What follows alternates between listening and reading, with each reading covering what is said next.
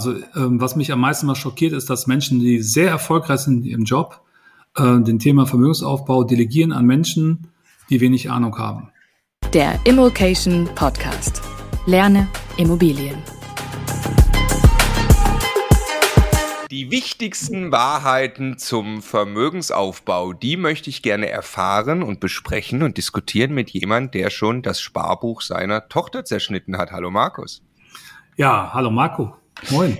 Ja, ich freue mich sehr, dass wir, dass wir sprechen. Also ähm, du hast tatsächlich das Sparbuch deiner Tochter zerschnitten, was ich eine ziemlich coole Geschichte fand. Da war äh, Weltspartag, glaube ich, ne, ähm, in der Schule. Sie kam zurück und ähm, Du hast wohl etwas überreagiert, aber ja, tatsächlich. Das hat meine Frau auch gesagt, ja. äh, genau. Warum machst du das? Weil du Honorar-Finanzplaner bist ähm, und äh, Vermögensverwalter. So haben wir uns dann auch äh, kennengelernt ähm, vor ein paar Jahren. Äh, mittlerweile bist du Immocation Coach seit drei Jahren. Drei Jahren.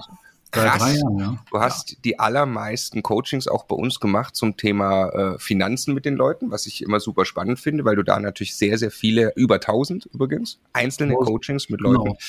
äh, wo du natürlich einen super Einblick kriegst in äh, Geldthemen. Was bewegt Leute rund um Geld? Wie gehen sie auf die Banken zu? Was macht sie da erfolgreich und, äh, und nicht erfolgreich? Und du bist selbstverständlich selber auch Immobilieninvestor ähm, und äh, deshalb, oder ich weiß nicht deshalb, aber auf jeden Fall hast du auch ein Buch geschrieben und ich bin total happy, dass ich als allererster das PDF bekommen habe vor ja. ein paar Tagen. No. Ich äh, habe es jetzt zumindest mal überfliegen können und bin an einigen Stellen vorbeikommen, die ich super spannend finde. Und jetzt wollen wir quasi das mal so machen, ähm, dass wir da ein paar Themen rausgreifen, weil ich glaube, es ist sehr, sehr spannend für die Zuhörer ähm, generell das Thema Geld mal zu beleuchten, was du eben in deinem Buch auch tust.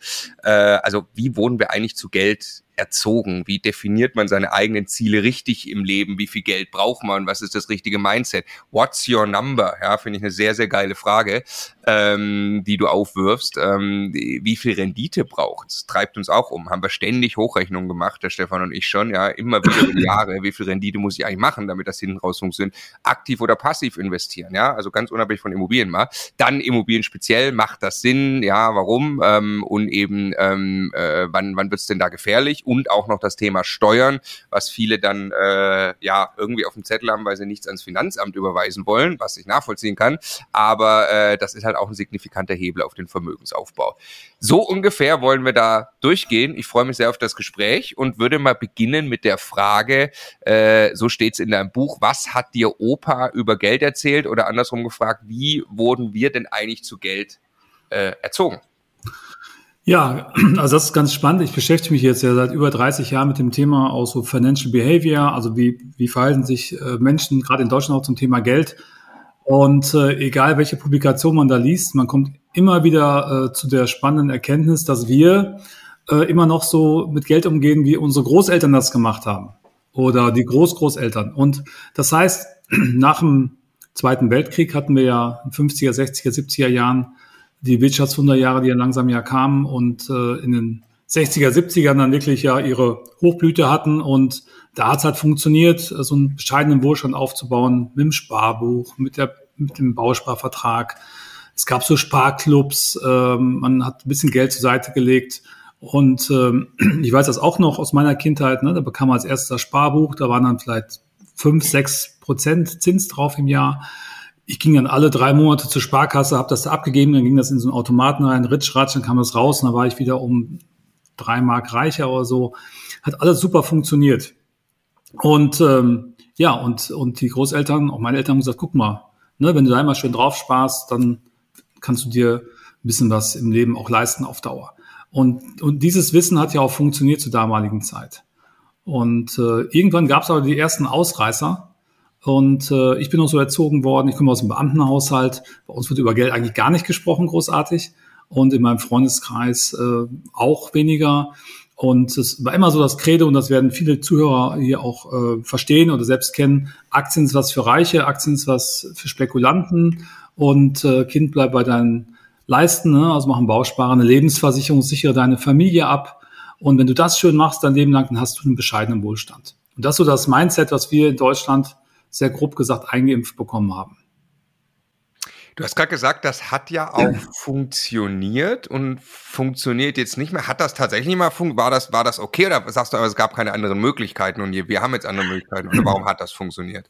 Es hat damals funktioniert, weil die, die Wirtschaft ja noch ganz anders funktioniert hat. Äh, wir hatten damals ja, ich sag mal, autarke Märkte fast.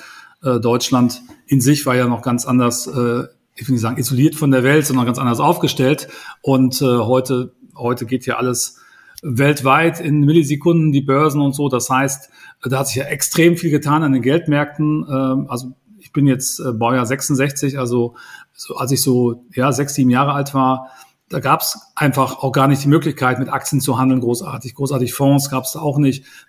Das waren dann Menschen, die wirklich Geld hatten, die mit Aktien gearbeitet haben, mit Einzelaktien. Ja, und die Deutschen sind zum ersten Mal ja so ausgebrochen, ähm, als die Telekom-Aktie auf den Markt kam und äh, dann plötzlich ähm, ja, alle dachten, wow, jetzt mache ich auch Aktien, ja, weil damals ja der Manfred Krug, der Tatortkommissar, gesagt hat, das ist eine gute Aktie, Leute können das machen.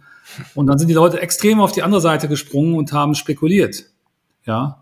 Aber vom Mindset her haben sie gesagt, na ja, Telekom, jeder telefoniert, ne, wir kennen es da aus, also vermeintliches Wissen.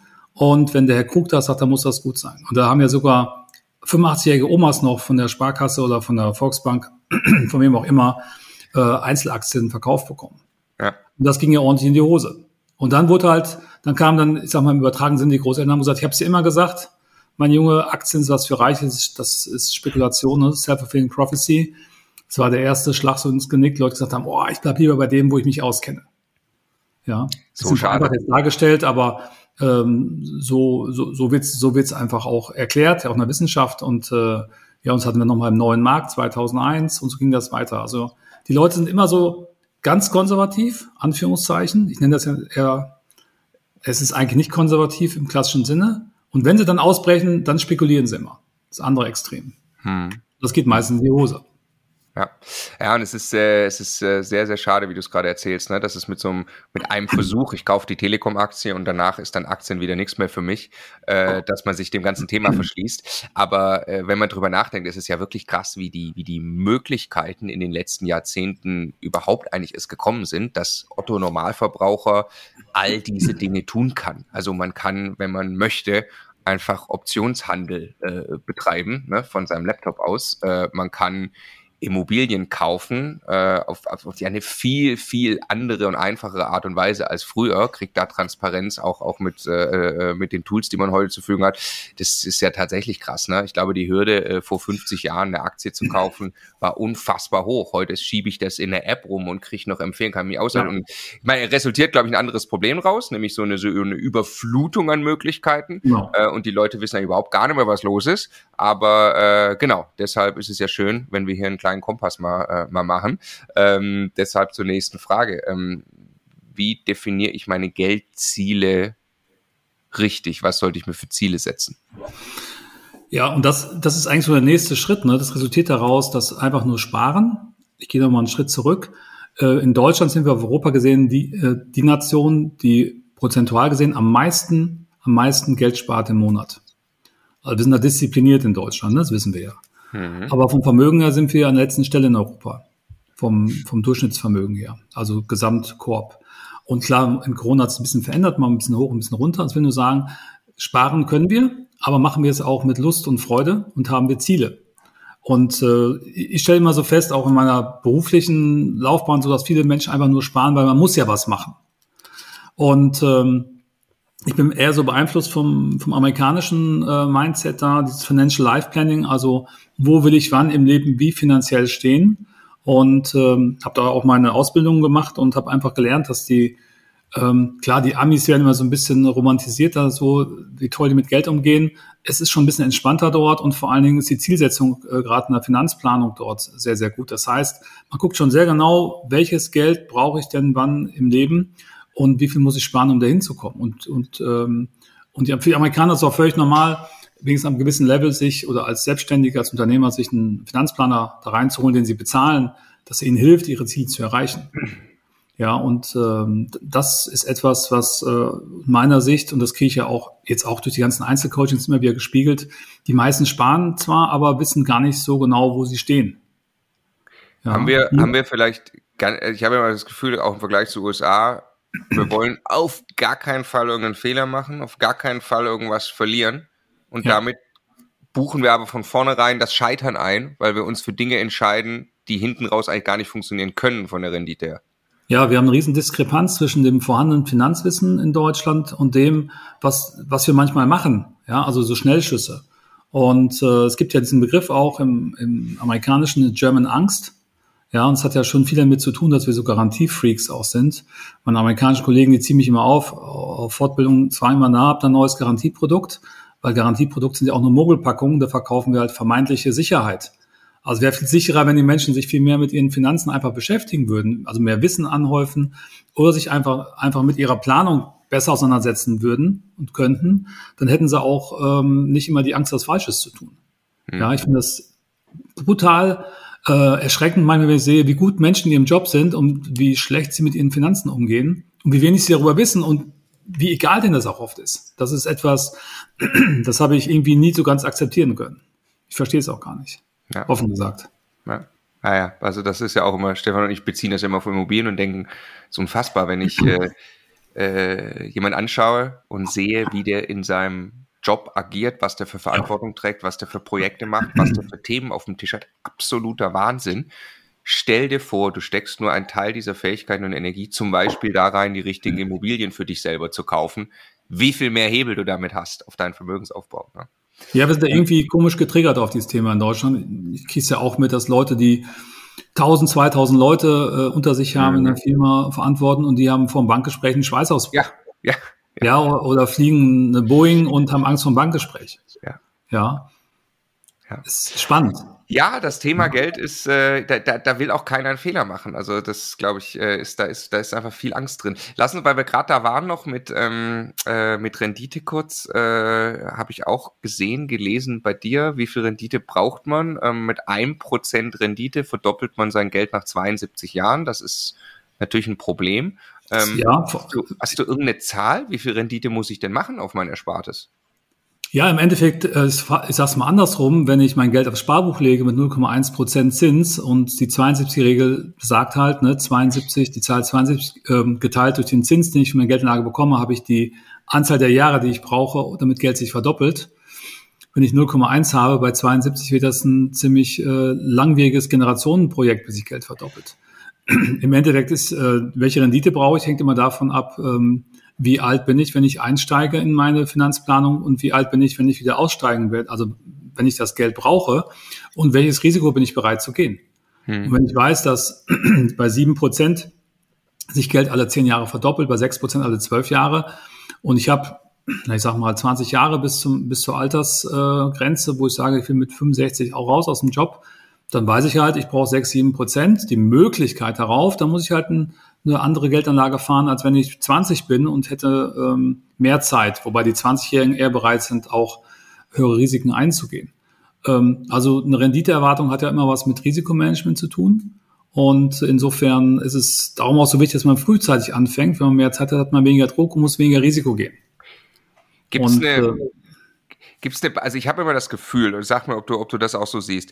Wir, wir, wir machen ab und zu mal so Hochrechnungen. Äh, ich sage mal, ich spare jetzt über 30 Jahre Geld zur Seite und dann möchte ich über 30 Jahre Geld rausbekommen und dann möchte ich zumindest meinen Lebensstandard halten, ja. möchte also für das Geld nicht mehr arbeiten müssen, sonst muss da irgendwie rauskommen. Und dann rechnen wir da immer irgendwelche Verzinsungen aus und die, äh, die man auf das, auf das Ersparte machen muss im Laufe der Zeit, damit das hinten rausgeht. Und wir erschrecken jedes Mal, äh, dass du eigentlich im Prinzip musst du fast zweistellige Renditen auf dein Eigenkapital einfahren, äh, wenn das hinten raus ausgehen soll. Es sei denn, du hast irgendwie 50 Prozent Sparrate in den ersten Jahren, was kein Mensch schafft.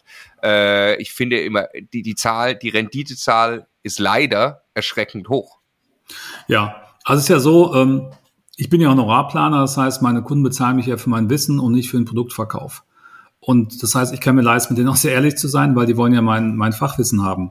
Und es ist einfach illusorisch zu denken, dass ich mit wenig Risiko mein Geld innerhalb von 20 Jahren verdoppeln oder verdreifachen kann. Also insofern, ähm, ich kann mir also, ja. Genau, aber im Endeffekt weiß ich halt aus meiner ähm, beruflichen Erfahrung, dass ich die größten Chancen habe, eine ähm, marktkonforme Rendite zu bekommen, wenn ich wenig Kosten habe und mein Geld weltweit streue und das noch ohne Spekulation. Mhm. Also wenn ich den Weltmarkt möglichst günstig abbilde und das Geld, die, wenn ich eine gute Strategie habe, die einmal anlege und liegen lasse. Und das ist ja auch der Vorteil, wenn man jetzt auch als Berater mit Produkten kein, kein, kein Geld verdienen muss. Ich muss nicht alle drei, vier Jahre das Depot drehen. Das bleibt einfach liegen. Das wird im Hintergrund mit so kleinen, sagen wir mal, wie so, ein Schweizer Uhrmachermeister mit so kleinen Schraubenziehern ein bisschen gedreht. Das kriegen die Kunden ja gar nicht mit. Ähm, für die ist einfach wichtig, jetzt haben wir einmal eine Strategie und die ist wirklich gut, die bleibt 20, 30 Jahre liegen. Dann habe ich halt immer die, real, die, re, die reelle Rendite des Weltmarkts in meinem Portfolio und dann habe ich auch keine Spekulation.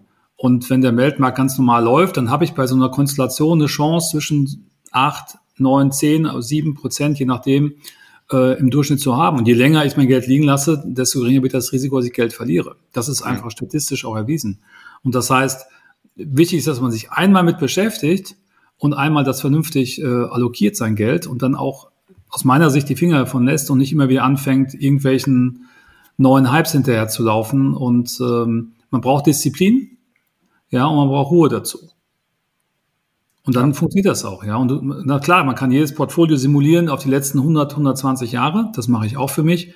Das ist natürlich keine Prognose, keine Garantie für die Zukunft, aber sehe ich natürlich schon, wie reagieren denn Märkte in schwierigen Zeiten, auch in Krisen. Weltkriege, Ölkrise, Kuba-Krise, whatever. Ja, und da kann man gewisse Rückschlüsse auf heute ziehen. Wenn man das einmal ordentlich macht, dann hat man einfach Ruhe auf der Baustelle. Das ist ja das Gute an der Geldanlage, wenn man es einmal richtig macht oder für die, für die Vermögens, für den Vermögensaufbau, Altersvorsorge, wie man das nennt, einmal richtig machen und dann liegen lassen. Und dann immer nur in kleinen äh, Schritten nochmal was anpassen. Hm.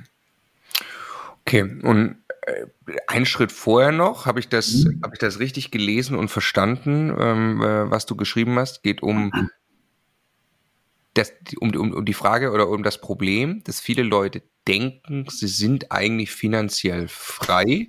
Ja. Ich vielleicht bin ich selber da auch gemeint mit so einem Zeitpunkt, da habe ich im Konzern gearbeitet, habe ein äh, für junge Jahre, wie ich fand, äh, sehr tolles Gehalt dann bekommen, habe irgendwann auch einen äh, sehr schicken Firmenwagen gehabt, äh, ein Cabrio E-Klasse, das war für mich, jetzt bin ich äh, jetzt bin ich durch. Also besser wird's nicht mehr. Ne? Äh, und äh, ich sag mal, es war jetzt auch kein Problem, in Restaurants essen zu gehen oder so. Das konnte ich mir mhm. irgendwie alles leisten.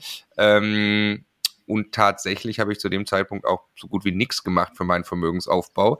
Äh, ist das genau äh, die Situation, die du meinst, in die man ja. läuft und sich trügerisch quasi falsch finanziell frei fühlt?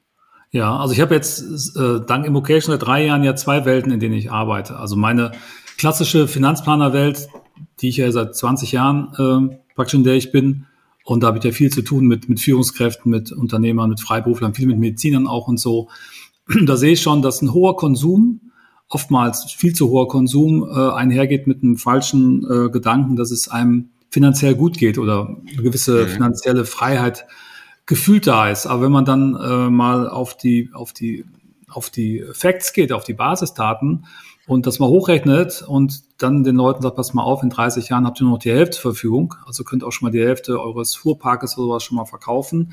Das wollen viele auch nicht hören. Ja, ich meine, die Phase, die du gehabt hast, die habe ich ja auch gehabt mit Ende 20. Ne? Wir haben ja beide, oder Marco ja, äh, Stefan auch und viele ja auch äh, hier von den Coaches äh, in der Wirtschaft sehr schnell Karriere gemacht, sehr schnell viel verdient. Ich habe auch konsumiert, ne? habe es mir gut gehen lassen, habe ein bisschen was gespart, aber auch falsch gespart. Und äh, dann, das war ja auch meine Motivation, mich mit dem Thema noch mehr zu beschäftigen. Ähm, ich kritisiere auch gar keinen, der in so einer Blase drin ist, weil die ist auch sehr schön aber irgendwann platzt sie halt. Und ähm, was ich halt bei Invocation sehe, in meinen vielen Einzelcoachings, ist, dass wir haben ja hier ein sehr hohes Niveau auch ähm, der Teilnehmer, so von der Ausbildung her, auch viele Führungskräfte. Und die wollen genau in diese Falle nicht rein.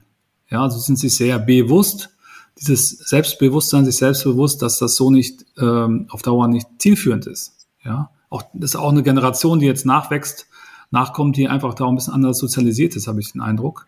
Und ähm, aber diese pseudo-finanzielle Freiheit, äh, gedeckelt so mit ja, Konsum und äh, alles ist toll nach außen hin, das geht meistens in die Hose. Und da habe ich sehr, sehr viele Beispiele auch, zum Glück nicht bei meinen Kunden, aber äh, sonst hätte ich einen schlechten Job gemacht, aber einfach so im Umfeld, was ich mitkriege. Und das ist auf Dauer nicht gut. Warum, aber, geht, das in die Hose? Also weil man, klar, man gibt sein ganzes Geld aus und dann irgendwann merkt man, man muss eigentlich permanent seine eigene Arbeitskraft reinstecken, um überhaupt diesen Konsum decken zu können. Oder was genau. ist der, der Trugschluss? Naja, der Trugschluss ist ja auch, dass sich viele Menschen mitgeben, mit Menschen umgeben, mit Beratern, die nach dem Mund reden.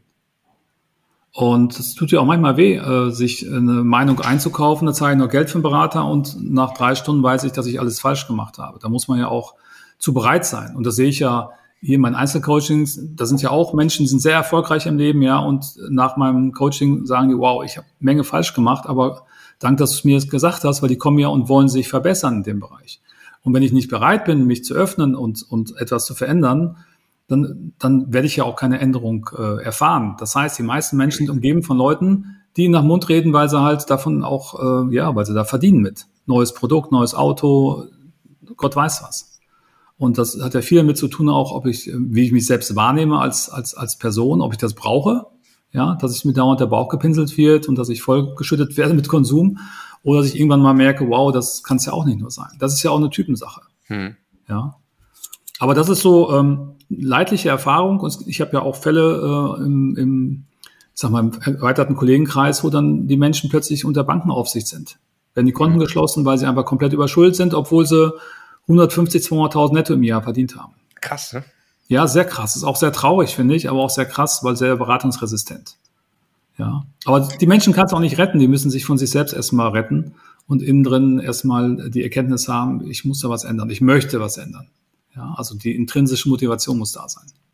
Aber es geht schnell. Also ich habe nicht ja. so ein Nettogehalt gehabt, aber ich habe ungefähr so ein Bruttogehalt gehabt äh, ja. zu, meiner, zu meiner Konzernzeit dann. Ähm, eher gegen hinten raus, logischerweise. Mhm. Ich habe das problemlos komplett ausgegeben. Ich habe äh, es auch geschafft, immer jeden Monat, ne, dann noch Dispo und so weiter. Ähm, also klar war dann immer mal irgendwie ein bisschen Geld auf der Seite, das dann wieder ausgeben und dann war ja mit Ende 20 erste Immobilie, ähm, waren sie bei der Bank äh, geschockt, ne, habe ich die Aussage gekriegt. Also ist ja wirklich toll, was sie, was sie, was sie verdienen und Bonität und die letzten Jahre und so weiter. Aber wo ist denn das ganze Geld hin? Ja, ja ganz so wild war ich nicht. Frage, also. Ich hatte schon immer den kleinen Finanzplaner in mir anscheinend. Aber ich habe auch gut konsumiert und gut gelebt, aber also ist, ähm. ich will nur sagen, es ist wirklich, es ist krass, wie mhm. schnell man wie viel Geld durchbringt. Und ich, ich kann es wirklich beurteilen, auch von beiden Seiten. Ich habe auch danach eine Phase durchgemacht mit unter 2000 Euro äh, netto äh, hier gelebt und, und, und äh, äh das, äh, also wirklich gar nicht konsumiert ähm, und war auch sehr glücklich und das geht auch. Ähm, ja, das aber ist, die andere Seite geht auch sehr schnell.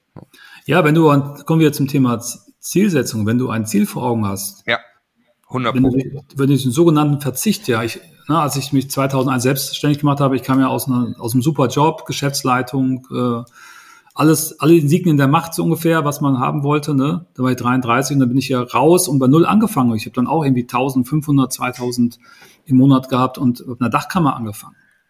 Ja, da muss man ja auch innen drin sehr motiviert sein, irgendwo hinzuwollen, seine Freiheit haben zu wollen und sein eigenes Inneres auch aufbauen zu wollen, um das, um das äh, auch äh, durchzustehen. Ja. ja. Und das ist ja hier auch, darum machen wir ja auch Finanzplanung, um auf das Thema noch wieder zurückzukommen. Wenn ich weiß, was ich vorhabe, wo ich hin will, wenn ich Ziele vor Augen habe, die auch plastisch, ja, wir arbeiten ja immer so mit diesen Gold, äh, Bronze, Silber, Gold-Zielen, ne? dieses Bronze-Ziel, wo ich sagen, jedem Teilnehmer auch, ey, ihr müsst das erreichen, das ist euer, eure, euer Basisvermögen fürs Alter. Ja, und das Gold ist ja irgendwas, wovon man träumt. Bei mir ist ja immer noch mein Haus am Meer. Ja, das wird immer weiter weg, aber auch nicht mehr so wichtig bei mir. Weil Ziele verändern sich auch im Laufe des Lebens. Aber das Bronzeziel, das muss man erreichen. Sonst hat man ein also, Problem im Alter. Aber das ist schon auch mein Ziel, dass du mich irgendwann in das Haus einlädst, ne, am Meer und wir dann Definitiv, das wird auch noch kommen. Ich suche, aber ich bin natürlich zu der Investor jetzt seit vielen ja. Jahren, dass ich natürlich nicht mit der Kapitalanleger Romantikbrille gucke, sondern ich frage dann immer einen Freund und sage, willst du das kaufen, weil der ist, der ist ja nicht emotional mit äh, dabei. Lass uns ja. da nochmal noch mal, noch mal ein bisschen einsteigen. Ich finde das äh, sehr, sehr spannend als Leitplanken, weil da dreht sich wirklich, wirklich viel drum und ich habe mich da auch selber verändert. Und äh, du hast das äh, auf einem von unseren Seminaren gesagt, jetzt habe ich es auch in deinem Buch eben wieder gefunden. What's your number ist die Frage, ja. die du stellst und die, die, beantwortest du dann mit Bronze, Silber, Gold, richtig? Ja, genau. Ja, also für jeden Unternehmer ist es ja so, für mich ja selbst, ich habe irgendwann mal definiert, was brauche ich am Ende des Tages, um am Anfang des Jahres äh, als Unternehmer ins neue Jahr zu gehen, zu wissen, ich habe jeden Monat meine Grundbedürfnisse finanzieller Art gedeckelt, äh, gedeckt durch Einnahmen, durch wiederkehrende Einnahmen etc. So, das Niveau habe ich auch schon ein paar Jahre zum Glück. Wäre auch schlimm, wenn nicht, wenn ich das immer propagiere. Das heißt, mein Campingurlaub an der französischen Atlantikküste ist immer gesichert jedes Jahr. Und das Goldziel wäre jetzt einfach noch was on top zu haben, was man sich immer gewünscht hat vielleicht. Bei mir wäre es das Haus am Meer, der andere sagt mein, mein Boot auf dem, am Bodensee, whatever. Und äh, oder halt immer, ich sag mal, dreimal im Jahr den Luxusurlaub im Robinson Club irgendwo. Was jetzt nicht meine Welt wäre, aber ist egal.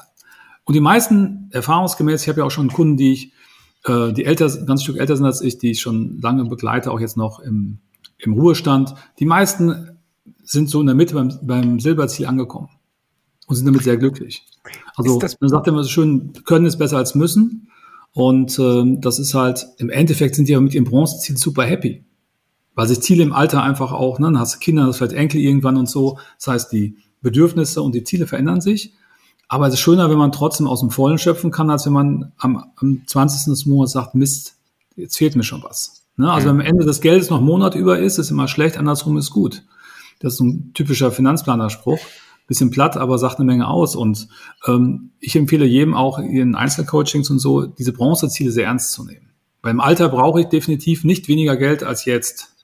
Ja? Ist das, wie ist das gemeint, das Ziel? Ist, heißt das, ich will beispielsweise fünf oder zehntausend Euro jeden Monat netto vollständig passiv ohne meine ja. Arbeitskraft also Das ist gemeint. Ja. Safe, genau. Und das kann jetzt kommen aus Dividenden, ja. das kann kommen ja. aus, ja. aus einer, es gibt ja, in meiner Welt gibt es nur eine, eine passive Einkunftsart, das ist die staatliche Rente oder jetzt ein Versorgungswerk, da muss ich nichts mehr für tun. Mhm. Alles andere, das nächste ist dann halt äh, Geldanlage, das ist auch noch passiv, wenn ich das Menschen lasse, also Dividenden, Renditen, die ausgeschüttet werden. Und, und das nächste, Immobilien, wissen wir alle, ist nicht passiv. Da haben wir alle Arbeit mit, selbst wenn wir, selbst wenn wir dort einen Hausverwalter eingesetzt haben. Und das sind jetzt Komponenten, ähm, staatliche Rente, Versorgungswerk, Geldanlage, Immobilien und dann vielleicht noch ein paar andere Sachen, die man hat. Das sind ja so die drei, vier Töpfe, ähm, regener äh, also jetzt regeneriere, Entschuldigung, Energien, Entschuldigung, ähm, Photovoltaik oder Windkraft, wenn ich da noch Geld rauskriege, ähm, das ist ja auch passiv dann. Also das sind so die drei, vier Töpfe, aus denen man diese, diesen Bronzestatus ähm, aufbauen kann. Also ich widerspreche zur Immobilien. Ich glaube, es ist unsere Aufgabe, sie passiv zu machen. Und ich glaube mhm. auch, dass das geht. Man kann sie zu Investments einfach quasi bauen über die Zeit, ja. aber nicht in der Entwicklungsphase logischerweise. Genau. Und wenn man die mitnimmt, entsteht die meiste Rendite. Deswegen lohnt sich's. Aber ähm, wir kommen gleich auch noch ein bisschen zu Immobilien. Was sagen denn die? Ich meine, du sprichst mit so vielen Leuten jetzt über, sagen wir mal, über diese Bronze, Silber, Gold-Ziele. Was nennen die denn für Beträge? Was wollen denn Leute typischerweise erreichen und was erreichen sie? Über wie viel passives Einkommen im Monat reden wir? Also es ist ja immer ein bisschen, ähm, ich würde mal sagen, so der Durchschnittsteilnehmer bei uns so, ist so Mitte 30 und verdient gut. Die haben meistens so als, als Bronzeziel 10.000 netto. Äh, 10 netto, bist du schon netto. ordentlich. Ja. Nur mal kurz, 10 netto sind 20 brutto, sind 240 brutto im Jahr. Ja. 240 brutto im Jahr passiv, muss man auch muss man was tun für. Definitiv. Aber strategisch, wenn du 35 bist, hast 30 Jahre Zeit, möglich. Überhaupt kein Thema. Ach, hinten raus. Also das gilt dann für in, in, in Rente? Ja, ja. Okay. ja, ja, okay, gut. Ja, ja. Jetzt, ne, jetzt gehen die vielleicht nach Hause so mit, viele mit vier, fünf, sechs netto und möchten das gerne hinten heraus auch haben, plus ein bisschen Inflationsausgleich als Bronzeziel. Bronzeziel mhm. heißt ja, ne, Essen, Trinken, Versicherung, Miete und sowas ist gezahlt. Ja. Ja, und dann ja. die Goldziele sind durchaus teilweise sehr motivierend. Ja, also da kommen auch große Zahlen bei raus. Was ja super, klasse. Wenn sich das triggert, macht das. Ja, wichtig ist ja, dass das Ziel, was wir haben, dass uns das triggert, dass wir da Bock drauf haben. Mich triggert das nicht, wenn ich nur mal, also nur mein, mein eigenes Gefühl, ne, mir jetzt ein Goldziel hinzuschreiben, was weiß ich, ich will jetzt eine Million im Monat haben oder, oder irgendwas ja. vollkommen äh, illusorisches oder vielleicht auch gar nicht illusorisches, ja, also kann man ja hinkommen, ja, warum nicht? Aber äh, mich triggert's nicht. Also ich merke genau, dass da, Stefan sagt's ja so schön, ähm, ich weiß nicht, ob ich dir das mal erzähle, Stefan sagt ja immer, der Grenznutzen von Geld nimmt ab. Ne? Also irgendwann ja. bist du halt, bist, bist halt happy, ja, und, und hast keine Geldsorgen mehr und das ist gut. Wenn Geld fehlt, wird's scheiße, deshalb ist gut, Geld zu haben. Und ich weiß, ich habe das mal auf einer Party erzählt ähm, mit Immobilieninvestoren, die alle sehr, sehr viel Geld hatten ähm, und die haben das überhaupt nicht verstanden. Also die haben verstanden, was ich damit sagen will, dass der Grenznutzen abhält, inhaltlich, ne? Ähm, aber sie haben sinngemäß nicht verstanden, wieso der Nutzen wirklich abnehmen soll, weil du kannst doch immer größere Flugzeuge kaufen. ja, genau. Das, das, das, ja, also das triggert mich einfach nicht. Ne? Mich also, auch nicht. Wir sind ja, darum, glaube ich, sind wir auch alle in einem Boot. Ne? Ähm, das ist ja auch so, wenn ich, wenn, also erstmal ist ja so, um mein Ziel zu erreichen, brauche ich mein Unterbewusstsein. Und mein Unterbewusstsein versteht die Zahl eine Million gar nicht.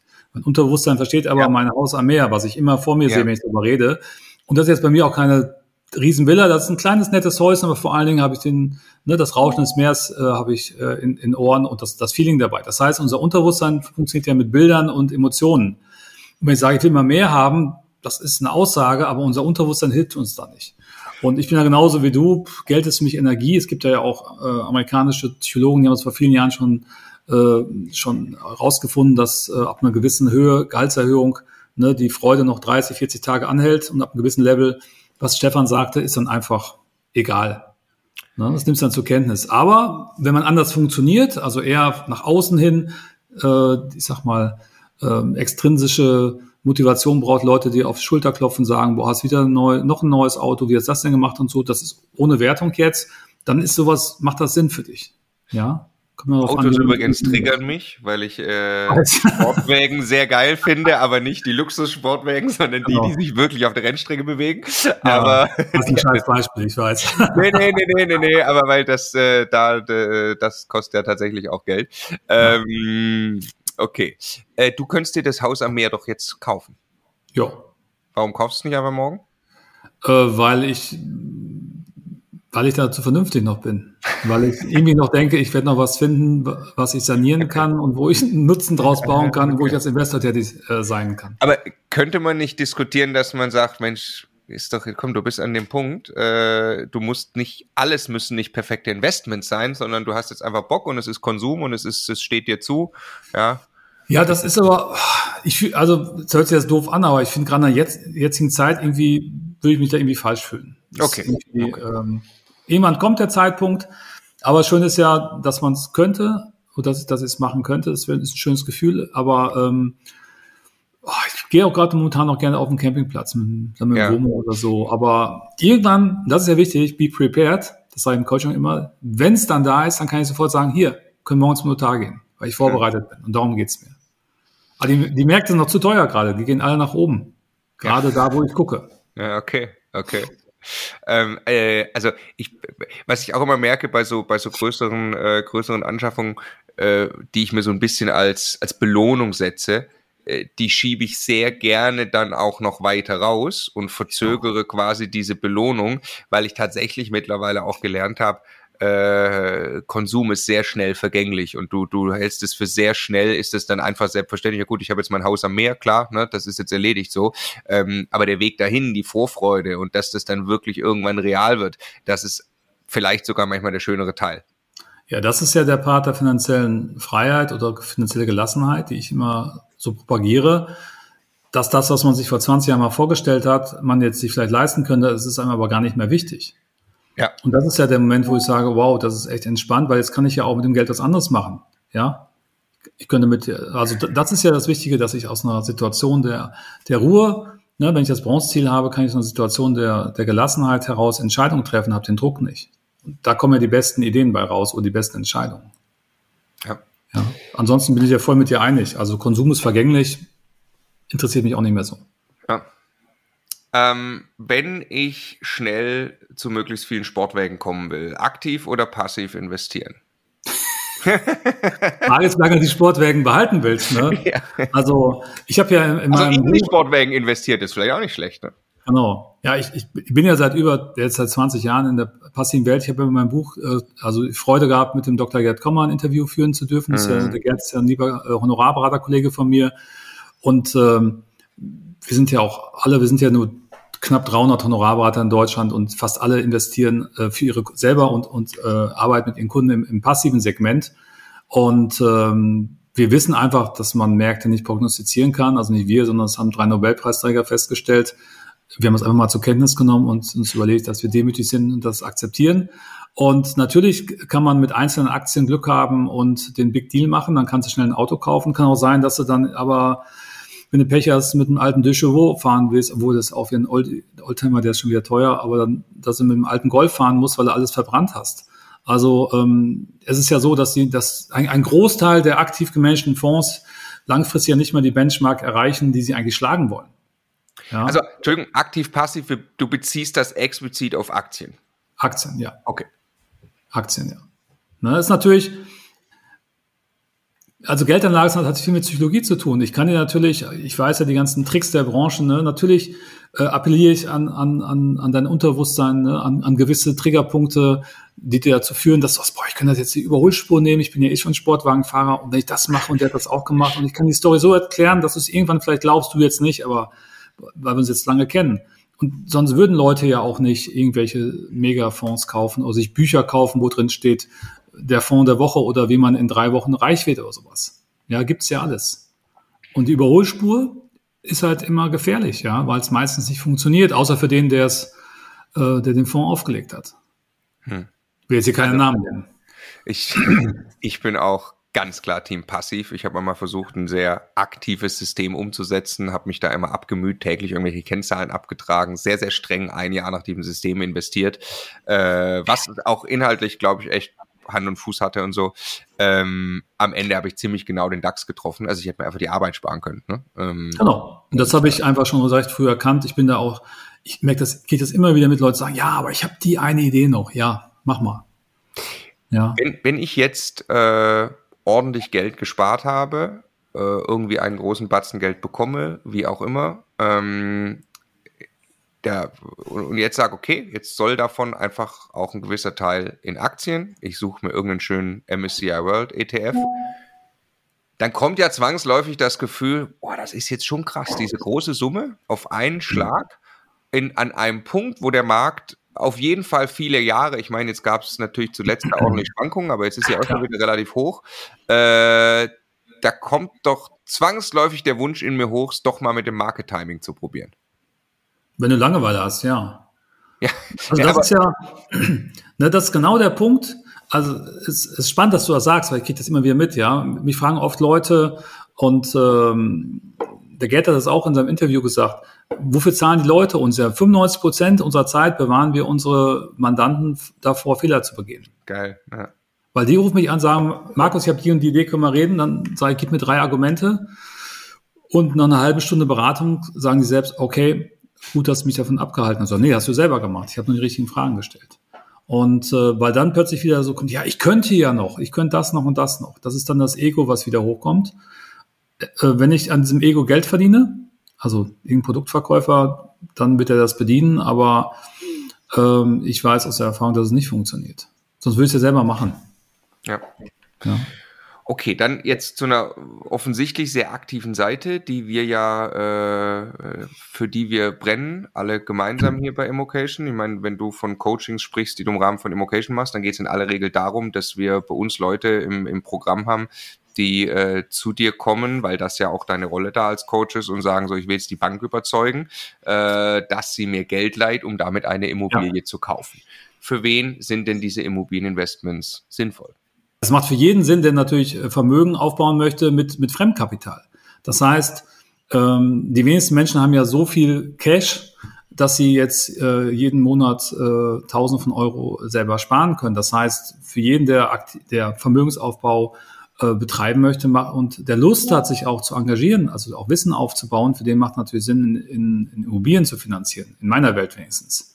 Das heißt, ähm, der Kapitalanleger, der hat ja meistens Cash und kauft irgendeine Wohnung, darum geht's nicht. Aber für jeden, der auf mehreren Säulen seine Alterssorge aufbauen möchte, was ich eben angesprochen habe, für den macht es natürlich Sinn, äh, mit eigenem Wissen dann an den Markt zu gehen und äh, sich dort ein Immobilienportfolio aufzubauen. Es ist ja wichtig, wichtig, auch die Mischung zu haben.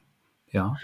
Und es gibt okay, ja keine. Das ist ja schon, ja. Das ist ja schon echt Arbeit, also im Vergleich ja. zu einem MSCI World ETF äh, aktiv selber Immobilien suchen. Also ich kann dir logisch gleich sagen, warum, warum ich ein Fan davon bin, aber ja. äh, würdest du trotzdem für die meisten Leute sagen, kauft euch die ein, zwei, drei Wohnungen? Also ich persönlich, meine, äh, meine Finanzplanungskunden haben alle Immobilien, weil es eine wichtige Beimischung ist und weil es ja auch Vermögensaufbau ist mit dem Geld anderer Menschen. Das heißt, der Bank, ja, die Mieter zahlen Teil, du, du stellst einen guten Wohnraum zur Verfügung, die Mieter zahlen Zins und Tilgung, bleibt noch was übrig, kannst das Geld wieder anlegen an der Börse. Bisschen vereinfacht dargestellt. Das Finanzamt beteiligt sich, weil du Kosten produzierst, die Bank gibt dir Geld, äh, damit du das Ganze machen kannst. Das heißt, wo hast du sonst eine Assetklasse, wo du äh, mit Fremdkapital langfristig so gut Wohnraum aufbauen kannst oder Vermögen aufbauen kannst und hier halt Wohnraum. Und du tust ja auch noch was Gutes damit, weil du schaffst Wohnraum. Ja. Ja, also für mich das, ich habe meine erste Bude mit 23 gekauft, ja, als Student damals in Frankreich. Für mich war es immer schon klar, dass das für mich, dass es Sinn ist und sinnvoll ist und auch hier ist ja auch ein kreatives Tun mit dabei. Es macht ja wahnsinnig viel Spaß das ist ja das, was wir immer gespiegelt kriegen, ja, du ja auch und wir auch als Coaches, dass die Leute ja begeistert sind, auch wenn sie ihre erste eigene Wohnung oder zweite oder dritte Wohnung haben und vielleicht auch selbst mit saniert haben und so auch stolz sind und ja aktiv auch sehen, wie ihr Vermögen dann mehr wird. Ja, das ist jetzt keine Romantik. Wir haben natürlich auch Schwierigkeiten, das ist mit Arbeit verbunden und so. Das ist ja klar. Ja? Genau, ich glaube, also das, das finde ich auch, weil, weil es gibt, die Leute wollen gerne aktiv investieren. Die ja. wollen richtige Dinge tun und die wollen auch Zeit und Energie reinstecken, um zu sagen, ich tue was für mein Vermögen, ja. äh, was dann mit Spekulation, Market Timing und so weiter am Aktienmarkt einfach in aller Regel nicht funktioniert und nicht aufgeht. Äh, aber bei Immobilien kannst du halt mit der Hand am Arm, mit ein bisschen Handwerkszeug, ja, also ich meine jetzt nicht physisch in der Wohnung, sondern ich meine mit äh, die richtigen Dinge lernen, wie man Immobilien sucht, kauft, aufwertet und so weiter, äh, kannst du einen Unterschied machen. Und ich glaube, deswegen wollen das so viele Leute machen. Ähm, und für mich ganz persönlich, komme am Ende zu den Zahlen, ich kann nicht anders, ja, also Stefan noch viel mehr, aber auch ich muss immer mir die Zahlen angucken. Und wenn ich mir anschaue, äh, habe ich lieber sieben, zehn oder 15 Prozent Eigenkapitalrendite, dann entscheidet das aber mal ganz erheblich. Wahrscheinlich entscheidet das, ob ich am Ende bei Bronze oder Gold rauskomme. Ja. Und deshalb sage ich, ich gehe den Weg, ich mache die 15, 20, 25 Prozent Eigenkapitalrendite, dadurch, dass ich mir das Geld von der Bank hole, gehebelt in Immobilieninvestments stecke, die sind Arbeit, äh, aber die haben dann einen Return, dass die Arbeit sich halt auch wirklich, wirklich lohnt so. Ja, also, und du bist ja der eigene CEO auch. Das ist ein aktives Investment, das du tätigen kannst, weil du dein eigenes Unternehmen ja kennst. Ja. Ja, das andere aktive Management, also aktive Investment ist ja so schwierig, weil du gar nicht weißt, was die Firmen eigentlich anstellen und machen. Aber das ist ja deine eigene kleine Firma und du kannst das aktiv steuern. Und das sehe ich genauso. Und da ist natürlich die Eigenkapitalrendite, wenn du 10, 20 Prozent Eigenkapital bringst, natürlich enorm. Ja. Enorm. Und wenn du dann noch bei der Bank vielleicht sogar keinen Cash gibst, sondern ein Depot als Sicherheit, was dann auch sich weiterentwickelt noch in der Zeit. Es gibt ja, ja da noch viele Hebelmöglichkeiten. Das will ich hier gar nicht alles erzählen. Das ist ja äh, mega krass, was möglich ist, wenn man vornherein eine tolle Strategie hat. Ja. ja. Und ich weiß natürlich auch, dass jetzt wieder äh, oft viele Leute sagen, ja, aber jetzt ist alles schwierig, die Zinsen sind oben und so. Aber das ist für uns ja als Investoren jetzt, gerade jetzt kommt für uns aus meiner Sicht eine spannende Zeit, ja. Weil natürlich viele Marktteilnehmer jetzt nicht mehr am Markt sind, weil die Zinsen hoch sind. Und, die Renditen äh, sind jetzt auch wieder hoch. Renditen sind auch wieder hoch und es werden sich nächstes Jahr eine Menge ähm, Opportunitäten für uns auftun. Und äh, ich bin schon ganz kribbelig und äh, merke auch in den, in den Mastermind-Gruppen und in den Coaching, dass die Leute sehr positiv gestimmt sind, weil sie jetzt wissen, dass nächstes Jahr große Chancen da sind. Und für uns sind Zinsen natürlich nach Steuer nicht mehr ganz so schlimm. Ja. Ja. ja. Aber das ist natürlich ein anderes Thema. Thema Steuern ist aber eins, ja. auf das ich zu sprechen kommen möchte. Ich möchte jetzt nur einmal kurz der Vollständigkeit, aber dass das jeder auf jeden Fall äh, gleich finden kann. Also dein vollständiger Name ist Markus Wahle. Dein Buch heißt Auf dem Weg zur finanziellen Gelassenheit. Zu finanzieller Gelassenheit. Auf dem Weg zu finanzieller Gelassenheit. Ja, muss ich auch jetzt lernen, habe ich genau. äh, Man sucht das am besten aber direkt bei Amazon zum Beispiel, wenn man das haben möchte. Oder? Amazon oder gibt es in jedem Buchladen in Deutschland. Einfach äh, es, ist, es hängt da nicht äh, an, der, an der Tafel, noch nicht vielleicht, weiß man ja nicht, aber man kann es einfach sagen, ich hätte gerne das Buch, dann bestellen die es ein. Ich unterstütze natürlich auch immer gerne, auch ja sonst selbst als Käufer, die Buchläden. Ja. Amazon ist natürlich immer leichter. Ja. Gut, also ich habe bisher nur ein PDF, ja, just saying. Vielleicht ja. gibt es ja noch mal irgendwann ein Printbuch. ja, genau. Ähm, okay, Steuern. Ähm, ja. Es gibt für mich immer so zwei oder vielleicht bin ich auch alleine in dem einen Team, aber es gibt ein Riesenteam in Deutschland von Leuten, äh, die sagen, oh, kein Cent zu viel ans Finanzamt und die beschäftigen. Mein Papa war schon so, äh, witzigerweise äh, Stefan ist auch so, ja. Äh, also jeder Cent, der zu viel ans Finanzamt geht, da ärgert man sich und, und ein Euro Steuern äh, gezahlt, da schläft man dann schlecht, weil man den Euro Steuern zahlen musste, regt sich massiv drüber auf. Ähm, ich denke mir immer so, mein Gott, also wenn ich halt gut Geld verdiene, dann freue ich mich, dass ich gut Geld verdient habe und klar zahle ich dann auch Steuern. Natürlich will ich optimiert vorgehen. Wie entscheidend ist das Thema für den Vermögensaufbau am Ende wirklich? Also für mich gibt es eine ganz klare Prämisse, alles, was ich mache, muss ich vor Steuer schon rechnen, also vor Steuererstattung ja. oder Steueroptimierung. Das heißt, eine Immobilie muss ich rechnen, ohne dass ich irgendeine Denkmal- oder Sonderabschreibung kriege. Ähm, eine Geldanlage muss ich rechnen, ohne dass ich irgendwo äh, jetzt eine Lebensversicherung damit Steuererleichterungen habe oder sowas. Also Steuer ähm, kommt immer erst im zweiten Schritt bei mir. Dann, ich persönlich finde Steuern sehr spannend. Ich liebe das. Aber ich bin ähnlich wie du, ich bin so Pareto-Typ. Ne? Ich, ähm, wenn ich bei 80 Prozent bin, ist alles gut für mich. Ja. Und ich weiß, letzten 20 Prozent, boah, da Riesenaufwand, um den auch noch zu kriegen.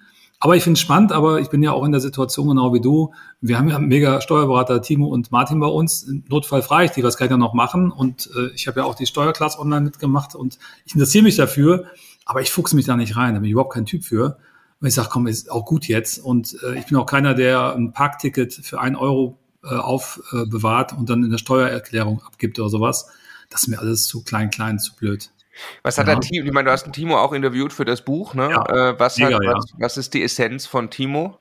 Also ich habe ja die bisschen provokative Frage gestellt, ist Deutschland ein Steuerparadies? Aus meiner Sicht ist es das, wenn man alles nutzt, was wir in Deutschland an Möglichkeiten haben, haben wir brutale, brutale Möglichkeiten, unser Geld langfristig zu sichern und auch wenig Steuern zu zahlen. Aber wir müssen natürlich auch Steuern zahlen, damit der Laden hier läuft. Das sehe ich auch so. Ich habe auch eine, eine Pflicht. Und ähm, aber Timo hat äh, sehr, sehr viele äh, Möglichkeiten aufgezeigt. Und allein wenn man das liest in dem Interview schon, was er alles aufgezeigt hat, jetzt als jemand, der sich noch nicht damit so auskennt, spätestens da muss man begreifen, wow, es gibt so viele Möglichkeiten, es gibt so viele tolle äh, Konstrukte, die ich bauen kann, auch gerade im Thema Nachlassplanung, was ja auch ein Part ist bei mir im Leben oder im Job oder auch in einem Buch und wie kann ich auf nächste Generation Vermögen übertragen. Da gibt es so viele Möglichkeiten, wenn ich mich damit beschäftige.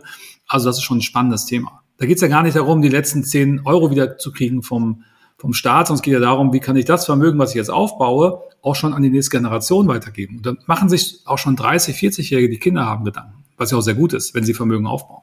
Also mega spannendes Thema. Jetzt habe ich gleich noch eine Frage, nämlich was ist der größte Fehler in deinen Augen, den die Leute beim Vermögensaufbau machen? Du kannst ganz kurz drüber nachdenken. Ich äh, ergänze noch zum Thema Steuern von meiner Seite, dass da, über die letzten Jahre das, was ich rausgenommen habe zum Thema Steuern, für mich ist, vor allem mal musst du unbedingt Unternehmer werden, Unternehmer sein. Das kann man erzeugen, indem man beispielsweise Immobilien kauft. Aber der Unternehmer hat per se sehr, sehr viele Steuervorteile im Vergleich zum Angestellten. Und das ist ein sehr großer Hebel auf den Vermögensaufbau beim Thema Steuern. So, was ist aber der größte Fehler, der dir begegnet von den Leuten ganz allgemein beim Thema Vermögensaufbau? Puh, das ist eine schwierige Frage. Also, ähm, was mich am meisten mal schockiert, ist, dass Menschen, die sehr erfolgreich sind im Job, äh, den Thema Vermögensaufbau delegieren an Menschen, die wenig Ahnung haben. Mhm. Das heißt, äh, wir haben in Deutschland ja ein Phänomen, das mit Strukturvertrieben, mit äh, reinen Produktverkäufern, mit Ist das in Deutschland am meisten? Ja, ja, es gibt so ein, so ein Bullshit gibt es woanders gar nicht. Also mhm. wir sind eines der wenigen Länder, wo überhaupt noch Provisionen gezahlt werden. Mhm. Ja, wir leben irgendwie noch im letzten Jahrhundert mit allen, mit ganz vielen Dingen, gerade wenn man da mal so ein bisschen reinguckt, das ist erschreckend.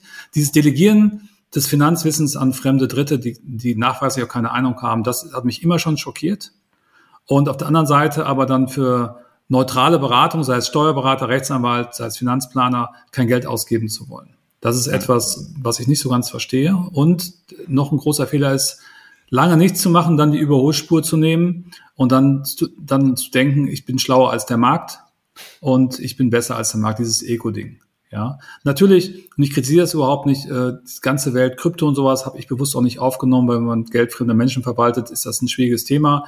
Natürlich äh, werden viele sagen, 30 Jahren Krypto war auch gut oder das, ne, das ganze, die ganzen, äh, ganzen Dinge ähm, kann funktionieren, muss jeder für sich selbst entscheiden, ja, ob er es macht.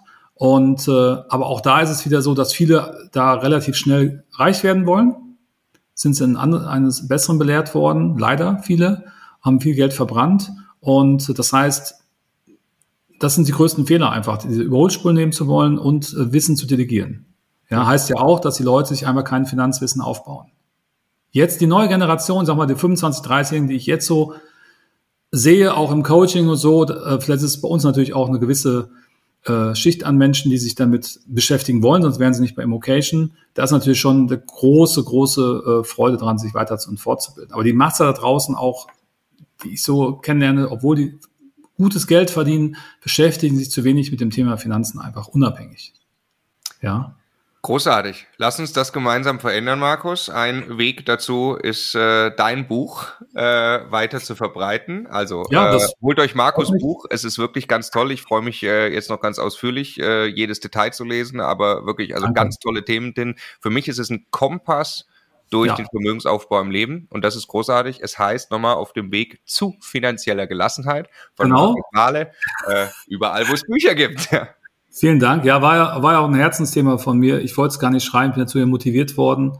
Und je mehr ich mich damit beschäftigt habe und äh, die Interviews auch gemacht habe, wir haben ja auch noch ein Interview drin zur Ergänzung, dem Dr. Kraus, äh, einem Juristen zum Thema Nachlassplanung und die Kerstin Hart noch, die ist Mentalcoach, ne, weil mentale Stärke ganz wichtig ist, äh, wenn man langfristig erfolgreich sein will.